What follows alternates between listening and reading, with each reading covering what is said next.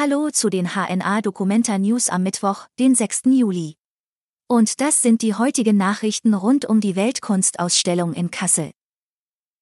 Merchandise der Documenta setzt auf lokale und nachhaltige Produkte. Die Werbeartikel zur Documenta 15 sind in diesem Jahr nachhaltig produziert und bio. Es gibt unter anderem Kleidung wie Boxershorts, Shirts und Pullover, aber auch Poster, Postkarten und Schlüsselanhänger. Hinzu kommen Bio-Seifenblasen und Saatgut-Konfetti. In diesem Jahr gibt es auch Getränke.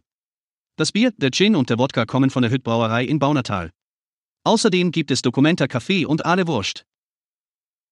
Kasseler Grüne reagieren auf Erklärung der SPD-Oberbürgermeister.